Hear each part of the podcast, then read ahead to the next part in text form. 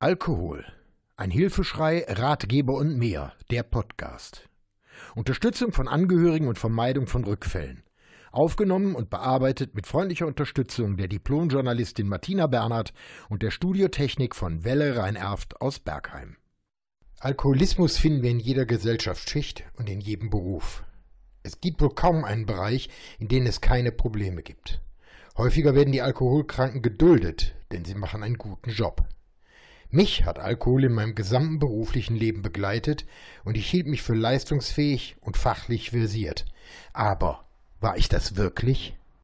Wie war denn mein Leben in den letzten Jahren? Was war mir wichtig? Welche Interessen hatte ich überhaupt? Begonnen hatte es eigentlich schon während meiner Lehrzeit. Wir mussten von Langenberg, der Senderstadt, zu meinem Ausbildungsbetrieb in Wuppertal grundsätzlich mit dem Bus fahren. Morgens und abends jeweils eine gute Stunde, und schon nach kurzer Zeit entwickelte sich eine Busbekanntschaft, denn es waren immer die gleichen Leute, die sich hier trafen. Nach dem ersten Lehrjahr investierten wir gemeinsam unser Geld in drei Liter Flaschen Rotwein. Lambrusco gab es damals für kleines Geld und wir leerten die Flasche gemeinsam auf der Fahrt nach Hause. Dies war der Beginn. Später waren die Abende davon bestimmt, Ausreden zu finden, um zu trinken. Zu Beginn war es die eine Flasche, am Abend Später war es dann das heimliche Trinken, das Verstecken der Flaschen und die ewige Flucht von zu Hause. Weg von der Beobachtung, hin in die Anonymität. Unterschiedliche Tankstellen, Kioske, Kneipen und Lebensmittelgeschäfte. Immer nur so viel gekauft, dass es für den Abend reichte, unauffällig und versteckbar. Feiern mit Freunden und Bekannten kaum mehr möglich. Ich war der Erste, der müde war. Immer schon vorgefeiert, ein Alkoholspiegel verschafft, der mich sicher in den Abend geleitet. Das Ganze spielte sich dann immer ab auf der Ebene Ich bin mal eben tanken, ich reinige das Auto, ich packe dies, ich packe schon mal das. Auf einer Feier nüchtern ankommen und sich langsam mit den anderen Gästen in den Abend zu feiern, zu trinken, schier unmöglich. Der Gedanke, nicht genug zu bekommen, aufzufallen mit meinen Trinkgewohnheiten oder womöglich nur halb besoffen nach Hause zu müssen, der schiere Horror. Da ist es besser, schon einmal vorzuglühen und eine Basis für den Abend zuzulegen. Dass ich dabei regelmäßig das Maß überschritt und schon vorher genug hatte, fiel nicht auf. Denn ich war bekannt für meine Gestresstheit, meinen Arbeitseinsatz und für die bekannte Müdigkeit. Zu später Stunde, wenn andere ihren Alkoholpegel langsam erreichten, war ich wieder fit und konnte meinen Spiegel auffüllen, bekam also noch genug, um letztlich mit der richtigen Dröhnung auszusteigen. Wichtig dabei immer das Problem, ich kann nicht aufhören. Ich sprach letzte Woche mit einem Bekannten, wir trafen uns in einem Restaurant zum Essen. Als ich ihn fragte, ob er zum Essen ein lecker Kölsch trinken will, er kommt aus Hamburg, gab er mir folgende Antwort. Sorry, aber ich muss morgen arbeiten und ich kenne mich. Wenn ich anfange, am Abend etwas zu trinken, ich kann nicht aufhören. Das ist auf Feiern so, und so zieht sich das auch durch die anderen Bereiche meines Lebens. Auf Feiern mache ich das gerne mal, um Stress abzubauen, aber in der Woche, wenn ich arbeiten muss, da will ich das nicht. Da weiß ich, wie ich reagiere, lass es besser ganz und verzichte. Ich halte diese Antwort auf der einen Seite für sehr ehrlich, auf der anderen Seite aber auch für sehr bedenklich. Wer sich beim Alkohol nicht kontrollieren kann und bis zum bitteren Ende gesoffen hat, ist zumindest sehr stark alkoholgefährdet. Das hat nichts mit Stressabbau zu tun, sondern es erinnert sehr stark an das Quartalstrinken mit mäßiger Kontrolle. Kontrolliertes Trinken ist ein Weg, den ich selbst nicht gehen konnte. Ich selbst hätte meine Bedenken immer gleich über Bord geworfen, einer geht immer. Dass die Situation durch mein Verhalten maßlos geworden wäre, es hätte mich nicht interessiert. Bedenklich, weil aus meiner Sicht ein Suchtverhalten hier klar erkannt wird. Das Verschieben einer Gelegenheit auf das Wochenende macht zwar Sinn, fördert aber das Suchtpotenzial, schließlich entsteht hier der Gedanke, bald darf ich wieder und ich belohne mich dafür mit einer doppelten Dröhnung. Außerdem genehmigt man sich auch bald einen kleinen in der Woche, denn einer schadet ja nicht. Im Grunde hatte auch ich solche Gedanken und vor allem ein ähnliches Verhalten, denn ich habe immer versucht, während der Arbeitszeit nicht zu trinken. Versucht deshalb, weil ich immer unterschied zwischen Reisen und Tätigkeit im Büro. Der Grund, warum ich hier explizit den Unterschied zwischen Reisen und Büro herausstelle, halte ich für extrem wichtig. Denn hier dokumentiert sich ein weiterer Teil meines Niedergangs zum Alkoholiker. Im Büro hielt ich mich tagsüber zurück, verzichtete auf Alkohol, schließlich wollte ich nicht auffallen, und die Beschaffung war schwierig. Auf Reisen war es anders. Überall gab es den begehrten Stoff. abseits vom Tagesgeschäft, schnell ein Fläschchen Bier geschluckt, immer am Rande der Maßlosigkeit. Klar und deutlich, ich versuche jetzt nicht die Schuld für mein Verhalten zu entschuldigen oder Gründe für mein Trinken zu finden, denn ich war ja bereits Alkoholiker. Nur die Beschäftigung mit den Auslösern zu einem derartigen Trinkverhalten, wie ich es viele Jahre praktizierte, halte ich für äußerst wichtig, um das Verhalten letztendlich zu verändern. Bevor ich auf das Thema Reisen eingehe, sei ein kurzer Exkurs in mein familiäres Umfeld gestattet. Meine Mutter, gelernte Krankenschwester, hatte ihren Job meiner Erziehung geopfert und verdiente nebenbei ein bisschen Geld mit Kellnern. In einem Hotelrestaurant mit Kegelbahn stand sie in den Spitzenzeiten zur Verfügung und bediente die Gäste. Heute gibt es das übliche Thekengeschäft kaum noch. Am Tresen wurden Geschäfte abgewickelt, die Welt verbessert und die eigene Ehe beklagt. Wie damals üblich, wurde die Bedienung zum Mittrinken aufgefordert und, insbesondere zum Ende des Tages, also mitten in der Nacht, floss der Alkohol in Strömen. Ich betone, sie hat zwar häufig mitgetrunken und mitgefeiert, aber sie war nicht abhängig. Ihr Nebenjob begünstigte aber die Entwicklung meines Vaters, denn er war stets als Gast dabei und verweilte bis zum Ende ihrer Arbeitszeit dort. Mein Vater, ein einfacher Mann, unglaublich fleißig und engagiert, arbeitete als Gleiswerker, also als einfacher Arbeiter.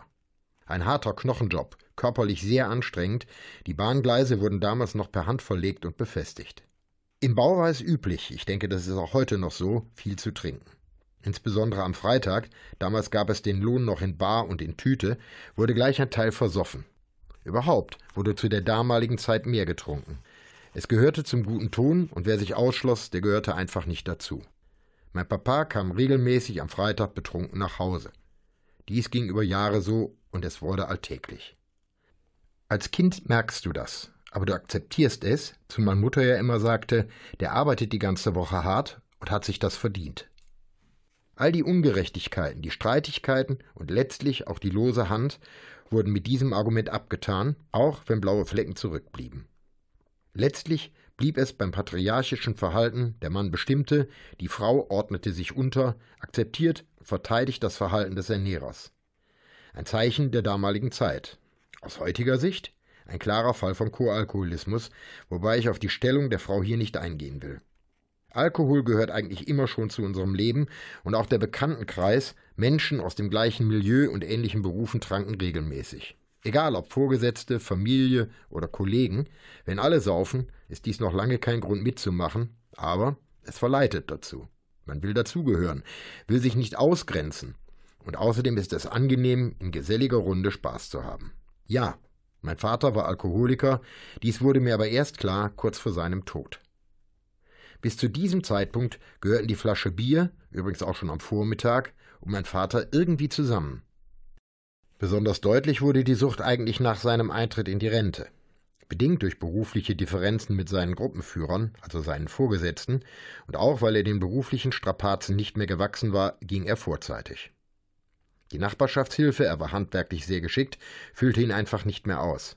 Seine Lieblingsbeschäftigung am Fenster sitzen, die Nachbarn beobachten und Bierchen trinken. Der Körper war harte Arbeit gewohnt, wurde nicht mehr belastet. Der Kreislauf verursachte Probleme und er kam ins Krankenhaus. Früher wie heute kein Alkohol erlaubt. Das wenige, was er sich selbst beschaffen konnte, reichte einfach nicht aus. Er entließ sich selbst, blieb zu Hause, das Prozedere wiederholte sich einige Male und bald blieb er einfach zu Hause trotz der gesundheitlichen Probleme. Er ignorierte die Krankheit, soff sich müde und betäubte seine Symptome. Trotzdem musste er ab und zu in die Klinik. Bei meinen Besuchen im Krankenhaus räumte ich mehrfach seinen Schrank aus und entsorgte das gebunkerte Leergut. Hier wurde mir klar, Papa ist Alkoholiker, soff aber selbst inzwischen auch schon. Also um die Geschichte abzukürzen, mein Vater starb nicht am Alkohol, aber der Alkohol begünstigte sein Ableben. Er musste in der Nacht zur Toilette, stand auf, fiel um und war tot. Ein schöner Tod, aber leider viel zu früh, denn er war knapp über 65. Es geht hier nicht darum, einen weiteren Schuldigen für meinen Alkoholismus zu finden, aber ich behaupte, die Genetik beeinflusst maßgeblich das Verhalten. Ich zog bereits sehr früh von zu Hause aus und ich habe nie mit meinen Eltern zusammen getrunken. Also der Punkt, angelerntes Trinkverhalten scheidet hier aus. Ich vertrete die These, dass es sich bei Alkoholismus um eine Fehlschaltung im Hirn handelt. Es mag wissenschaftliche Untersuchungen geben, die diese These belegen, begründen oder sie aber auch widerlegen. Ich schreibe hier aus meinen Erfahrungen und Erkenntnissen, deshalb entbehren meine Ausführungen jeglicher wissenschaftlicher oder medizinischer Grundlage. Ich bin fachlich auch nicht in der Lage, dies zu beurteilen. Ich glaube daran, dass sich diese Fehlschaltungen genetisch wiederholen können und dass sie vererbbar sind. Ich habe in meinem Leben eine ganze Reihe von Alkoholikern getroffen, beruflich begleitet und sehr häufig festgestellt, dass in den Familien fast immer ähnlich erkennbares Verhalten und ähnliche Auffälligkeiten vorkamen. Wie gesagt, es kann auslösen, aber es ist nicht zwingend der Grund. Viele weitere Ansatzpunkte folgen noch, aber mir erscheint der begünstigende Aspekt der Genetik äußerst wichtig. Ich war übrigens auch immer der Ansicht, dass negatives Verhalten, zum Beispiel das meines Vaters in Bezug auf Alkohol, mich selbst beeinflussen würde. Ursprünglich vermutete ich, dass mich das Verhalten meines Vaters vom Trinken abhalten würde. Aber das Unterbewusstsein hat sein Verhalten als meine Entschuldigung gewertet. Und ich hatte einen weiteren Grund, die Schuld auf eine andere Person, hier mein Vater, abzuwälzen. Wie gesagt, eine Behauptung, die wissenschaftlich nicht belegt ist. Wichtig ist für mich die Erkenntnis, Alkoholismus wiederholt sich in der Familie und die Kinder werden nicht automatisch zum Alkoholiker, aber zumindest sind sie gefährdeter als andere Menschen. Es gibt Ärzte, die in der Prophylaxe die einzige Möglichkeit sehen, den Weg zum Alkoholiker zu verhindern. Also schon in der Kindheit darauf achten, dass Kinder nicht mit Alkoholiker in Berührung kommen. Wie man später bei den Informationen der Lebensmittelindustrie feststellen wird, ein schwieriges Unterfangen, denn zu viele Standardlebensmittel sind mit Alkohol kontaminiert. Diese Tatsache sollten Betroffenen einen Ansatz bieten, über ihr eigenes Trinkverhalten nachzudenken und sich darüber klar werden, wie nah der Abgrund sein kann. Eine weitere wichtige Erkenntnis kann und sollte auch sein, man merkt den Übergang zum Trinker nicht selbst. Der Übergang erfolgt schleichend und vollzieht sich im Hintergrund. Wachsamkeit und das Beachten des eigenen familiären Hintergrundes können Garanten für die Verhinderung von Alkoholismus sein. Die einschlägigen Informationsquellen erkennen drei Hauptursachen für Alkoholismus. Erstens den Menschen selbst mit seiner Genetik und seiner Veranlagung. Zweitens die Umgebung mit allen Facetten, die das Leben zu bieten hat, Freunde, Beruf und so weiter. Und drittens den Alkohol selbst als Droge, Stimmungsaufheller und Spaßmacher. Mit in diese Betrachtung gehört auch das Argument des Minderwertigkeitsgefühls. In einigen Fällen kommt es zu gewalttätigen Handlungen, im betrunkenen Zustand werden Frau oder Kinder geprügelt, es kommt zu Schlägereien in Kneipen oder zu anderen Anlässen. Häufig sinkt die Hemmschwelle unter Alkoholeinfluss. Man sieht sich stärker oder aber man fühlt sich wichtiger und mächtiger. Wem, wenn nicht Schwächeren, kann man seine Macht und Stärke besser demonstrieren? Alkohol enthemmt und den Erfolg sieht man häufig in den Notaufnahmen. Eine sehr gute Bekannte schilderte ihre Erlebnisse wie folgt. Auch mein Mann war einer der Quartalssäufer, der dienstlich zwar immer zur Stelle und korrekt war und seine Saufertacken auf die Freizeit verlegt hat, um in seinen Vereinen bei Freunden und Kollegen als einer dazustehen, der mitmacht, der nicht kneift, ein toller Hecht ist. Dadurch wurde er von den sogenannten Freunden bewundert. Seine Exzesse danach und zu Hause wurden aber immer schlimmer und den Kindern und mir hat er viel zugemutet. Weiter sagt sie, Oft haben mich diese Alkoholiker, wenn sie im total desolaten Geisteszustand und ihrer Sinne und Handlungen nicht mehr mächtig waren, sehr wütend gemacht. Für diese verdammte Schwäche hatte ich kein Verständnis. Es gab Leute, denen ihre Gesundheit und ihr Leben nicht mehr wichtig waren, nur um an ihr Gesöff zu kommen. Je größer der Minderwertigkeitskomplex und je geringer das Selbstwertgefühl ist, desto häufiger überschätzt sich der Alkoholiker und neigt zu Übersprungshandlungen aller Art. All diese Gedanken kommen mir heute nach einem Leben als nasser und abstinenter Alkoholiker. Mein Leben wurde nicht durch die Erkenntnis beeinflusst, ich denke mein genetischer Defekt, so nenne ich ihn ja, hat mein Verhalten maßgeblich gefördert. Mein eigenes Trinkverhalten änderte sich bei der Bundeswehr. Es steigerte sich, wurde unkontrollierter und bereits nach kurzer Zeit wurde es maßlos. Damals wurde beim Bund gesoffen, was das Zeug hielt, und wer nicht mittrank, der galt als Weichei. Ich heiratete aus finanziellen Gründen, naja, und aus Liebe natürlich, zum Bundeswehrantritt. Bis dahin habe ich in Maßen getrunken. Während der Lehrzeit, abends auf der Heimfahrt, wie bereits geschildert im Bus, zusammen mit den Kollegen eine Flasche Lambrusco. Am Wochenenden, auf Feten, in Diskos, aber immer im Rahmen des allgemeinen Umfeldes. So richtig ging's los beim Bund. Jeden Abend, auf Manövern erst recht. Alkohol war immer im Spiel. Ein Verheirateter wie ich bekam mehr Wehrsold, konnte sich mehr erlauben. Ich verdiente noch nebenbei Geld bei der Langenberger Zeitung, sie gehörte zur Westdeutschen Allgemeinen, hatte eine eigene Wochenendseite und weniger finanzielle Nöte als andere. Besser gestellt waren natürlich die Berufssoldaten, aber deren Alkoholbedarf war, und so sehe ich das heute, noch höher als der von den Wehrpflichtigen. Ich erlernte in den 18 Monaten bei der Bundeswehr das Saufen. Es gehörte einfach zum guten Ton und zum Umgang miteinander, maßgeblich noch beeinflusst durch meine mangelhafte Willenskraft. Nach der aktiven Zeit kehrte eine Zeit der Ruhe ein. Meine Integration ins Berufsleben beanspruchte meinen vollen Einsatz und erst mit der Festigung meines beruflichen Engagements und den damit verbundenen Reisen wurde ein weiterer Grundstein für meine Trinkerkarriere gelegt. Ich muss noch vorausschicken, dass fast alle meiner Vorgesetzten exzessiv getrunken haben. Dies soll keine Entschuldigung sein, aber klar machen, wie breit Alkoholkonsum in unserer Gesellschaft verbreitet ist und wie oberflächlich wir mit dem Thema Alkohol umgehen. Zum besseren Verständnis füge ich meinen Ausführungen einige Anmerkungen aus neutralen Quellen hinzu. Zur Verdeutlichung. Die Alkoholkrankheit, auch Trunksucht, Alkoholsucht oder Alkoholismus genannt, ist die Abhängigkeit von der psychotropen Substanz Trinkalkohol. Medizin und andere Wissenschaften sind sich einig, dass Alkoholismus eine Krankheit ist. Die Zahl an Menschen, die an Alkoholkrankheit leiden und die dadurch bedingten sozialen und wirtschaftlichen Folgeschäden sind in absoluten Zahlen höher als durch Tabakkonsum und um ein Vielfaches höher als bei illegalen Drogen. 7,4 Prozent der gesundheitlichen Störungen und vorzeitigen Todesfälle werden auf Alkohol zurückgeführt. Damit steht die Krankheit an dritter Stelle als Ursache für vorzeitige Sterben nach Tabakkonsum und Bluthochdruck. Sie ist zudem die häufigste Todesursache bei jungen Männern. Nach aktuellen Schätzungen gibt es zwischen 1,3 und 2,5 Millionen alkoholabhängige Menschen in Deutschland, davon 30 Prozent Frauen.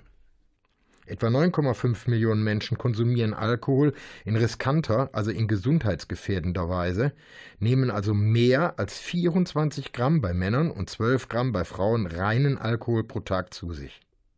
Um den Verlauf meiner Krankheitsgeschichte besser zu verstehen und vor allem um Anzeichen und Vorboten aus dem eigenen Umfeld zu erkennen, sollte man die Einzelphasen des Alkoholismus kennen. Der amerikanische Physiologe Elvin Morton Jelinek nahm bereits 1951 eine Klassifizierung vor, die bis zum heutigen Tag an Aktualität nichts verloren hat. Aus diesem Grund nutze ich auch seine Aufzeichnung, um meine eigenen Erfahrungen aus fachlicher Sicht zu untermauern, und gleichzeitig hoffe ich auf den Wiedererkennungseffekt der Betroffenen oder zumindest deren Angehöriger, je früher der Hang zur Sucht erkannt wird, desto leichter fallen Verzicht oder Rückkehr zur Normalität. Die Alkoholikertypologie nach Jelinek ist die in der Medizin gebräuchlichste Klassifizierung des Alkoholismus. Vorgestellt hat Jelinek diese Klassifizierung erstmals 1960 in dem Buch The Disease Concept of Alcoholism. Darin unterscheidet er fünf verschiedene Typen von Alkoholikern. Diese Typen werden abgekürzt mit den ersten fünf Buchstaben des griechischen Alphabets. Alpha-Trinker, Problemtrinker, trinken, um seelische Belastungen leichter zu ertragen. Es besteht keine körperliche Sucht, jedoch eine seelische Abhängigkeit. Das Trinkverhalten ist undiszipliniert. Es kommt jedoch nicht zu einem Kontrollverlust. Gesundheitsschäden und soziale Auffälligkeiten sind nicht selten. Beta-Trinker, Gelegenheitstrinker trinken unter der Übernahme gesellschaftlicher Konsummuster, zum Beispiel auf Feiern jeglicher Art. Obwohl Beta-Trinker weder psychisch noch physisch süchtig sind, sind sie leicht zum Konsum zu verleiten und schädigen durch unverantwortliches Handeln ihre Gesundheit. Beta-Trinker sind suchtgefährdet. Gamma-Trinker, Suchttrinker sind psychisch stärker süchtig als physisch. Beim Trinken kommt es zum Kontrollverlust. Trinkexzesse und unauffällige Phasen wechseln sich ab. Durch den ersten Schluck Alkohol wird ein scheinbar unstillbares Verlangen nach immer mehr Alkohol ausgelöst. Delta-Trinker, Spiegeltrinker sind körperlich stärker abhängig als psychisch. Delta-Trinker benötigen eine bestimmte Mindestmenge Alkohol, um sich gut zu fühlen. Ohne Alkohol leiden Delta-Trinker an Entzugserscheinungen wie Tremor, Diarrhoe, Schlaflosigkeit und fallen sozial eher auf. Epsilon-Trinker, Quartalsäufer, sind psychisch abhängig. Sie können über Monate abstinent sein, gefolgt von Episoden exzessiven Alkoholkonsums. In diesen Phasen ist ein Kontrollverlust vorhanden. Trinkexzesse können tagelang fortgeführt werden und zu einem vorübergehenden Gedächtnisschwund, also einem Filmriss, führen. Nach einer solchen Phase folgt in der Regel wieder eine Phase der Abstinenz. Den gesamten Verlauf einer sogenannten Alkoholikerkarriere unterteilt Jelinek in Phasen. Dieser Ablauf beginnt mit der voralkoholischen oder symptomatischen Phase. Jelinek sah als typisch für seine Vorläuferphase an, dass das Trinken in sozialen Zusammenhängen beginnt. Wie die meisten Menschen trinkt der potenzielle Alkoholiker in Gesellschaft, nur dass er beim Trinken bald eine befriedigende Erleichterung verspürt. Diese schreibt er allerdings eher der Situation zu, dem Feiern, Spielen oder der Gesellschaft. Er beginnt derartige Gelegenheiten zu suchen, in denen nebenbei getrunken wird. Mit der Zeit entwickelt sich Toleranz gegenüber dem Alkohol, das heißt, er braucht mehr Alkohol als früher, um den angestrebten Zustand der Euphorie zu erreichen. Er trinkt häufiger, auch zur Erleichterung seines Befindens. Die psychische Belastbarkeit lässt nach, so dass er bald täglich trinkt. Ihm und seinem Umfeld fällt dies meist noch nicht auf. Prodomalphase. Jelinek definiert diese als Phase erster Auffälligkeiten. Beim Alkoholiker in dieser Phase treten beispielsweise Gedächtnislücken, Amnesien auf. Er kann sich vollkommen normal verhalten und sich dennoch manchmal an wenig erinnern, ohne dass er erkennbar betrunken gewesen ist. Der Alkohol ist nun kein bloßes Getränk mehr, er wird vom Alkoholiker gebraucht. Er beginnt zu merken, dass er anders als andere Menschen trinkt und versucht nicht aufzufallen. Deshalb beginnt er heimlich zu trinken. Er denkt häufiger an Alkohol als üblich und trinkt die ersten Gläser hastig, um möglichst schnell die Wirkung zu bekommen. Da sich mittlerweile Schuldgefühle wegen seines Trinkens einstellen, versucht er das Thema Alkohol in Gesprächen zu vermeiden. Der Übergang zum chronischen Alkoholismus ist durch ein meist unauffälliges, gesteigertes Bedürfnis und Verlangen nach Alkohol gekennzeichnet. Nach und nach ist wegen der körperlichen Gewöhnung eine immer höhere Alkoholmenge nötig, um dieselben psychischen Effekte zu erreichen wie zu Anfang des Trinkens. Ein zunächst nur gelegentliches Erleichterungstrinken kann dann zum andauernden Entlastungstrinken ausarten. Kritische Phase Der Alkoholiker kann sein Trinken nun überhaupt nicht mehr kontrollieren. Er kann zwar über eine längere Zeit abstinent sein, nach der ersten kleinen Menge Alkohol jedoch hat er ein nicht mehr zu beherrschendes Verlangen nach mehr, bis er betrunken oder zu krank ist, weiter zu trinken. Er selbst glaubt, dass er in diesen Situationen nur vorübergehend seine Willenskraft verloren hat, ist dem Alkohol gegenüber allerdings schon machtlos, das heißt, er ist alkoholkrank. Diese Abhängigkeit ist ihm meistens nicht bewusst oder sie wird verdrängt. Er sucht Ausreden für sein Trinken, erst recht für seine Ausfälle, für die er überall, nur nicht in seinem Alkoholmissbrauch, Gründe und Ursachen findet. Diese Erklärungsversuche sind ihm wichtig, da er außer dem Alkohol keine anderen Lösungen seiner Probleme mehr kennt. Er wehrt sich damit gegen soziale Belastungen. Wegen seines Verhaltens kommt es immer häufiger zu Konflikten mit der Familie. Ganze Familien isolieren sich, wenn sie den Trinkenden decken oder die Angehörigen sich seiner schämen. Der Alkoholiker kann so in die Rolle eines Despoten geraten. Sein schrumpfendes Selbstwertgefühl kompensiert er dabei immer mehr durch gespielte Selbstsicherheit und großspuriges Auftreten. Der Süchtige kapselt sich zunehmend ab, sucht aber die Fehler nicht bei sich, sondern bei anderen. Er verstärkt seine soziale Isolation immer mehr, während er zu anderen Zeiten oft geradezu verzweifelt um Nähe, Verständnis und Zuspruch bettelt. Mancher bagatellisiert sein Trinkverhalten mit bekannten Sprüchen wie ein Gläschen in Ehren kann niemand verwehren. Oder er verliert das Interesse an seiner Umgebung ganz, richtet seine Tätigkeiten nach dem Trinken aus und entwickelt so ein eigenbrötlerisches Verhalten mit Selbstmitleid, indem er sich wiederum mit Alkohol tröstet. Soziale Isolation und Verstrickung in Lügen und Erklärungen werden zu besonders auffälligen Merkmalen von chronisch gewordenem Alkoholismus. Chronische Phase Der Alkohol beherrscht den Trinker nun vollkommen. Seine Persönlichkeit verändert sich. Er trinkt unter der Woche, am helllichten Tag, schon am Morgen. Räusche können sich über Tage erstrecken. Sozialer Kontakt ist im chronischen Stadium meist nur noch mit Menschen möglich, die gleichfalls viel trinken. In der Gruppe entwickeln sie, vielseitig bestärkt, ein noch auffälligeres Verhalten, bis im Rauschzustand der letzte Rest Anstand, Rechtsbewusstsein und Selbstachtung schwindet. Motorische Unruhe und Angstzustände können nun ein Entzugssyndrom ankündigen, das nur mit Weitertrinken vermieden werden kann. In dieser Phase kann kaum noch von Befriedigung im Rausch die Rede sein. Vielmehr vermeidet und bekämpft der Süchtige meist nur noch schnell oder verstärkt auftretende Entzugssymptome, wenn nötig mit Hilfe von Billigprodukten oder sogar vergeltem Alkohol wie Brennspiritus. Im Endstadium der chronischen Phase können Alkoholpsychosen mit typischen Halluzinationen, Angst und Desorientierung auftreten, oft verbunden mit unbestimmten religiösen Wünschen. Epileptische Anfälle oder ein lebensgefährliches Delirium tremens können auftreten. Nicht wenige Alkoholiker nehmen sich das Leben. In dieser Endphase ist der Kranke am ehesten bereit, Hilfe anzunehmen. Einweisung in ein geeignetes, meist psychiatrisches Krankenhaus zur Entgiftung oder besser gesagt zum körperlichen Entzug ist dann lebensrettend und gleichzeitig ein möglicher Einstieg zur notwendigen Entwöhnungsbehandlung.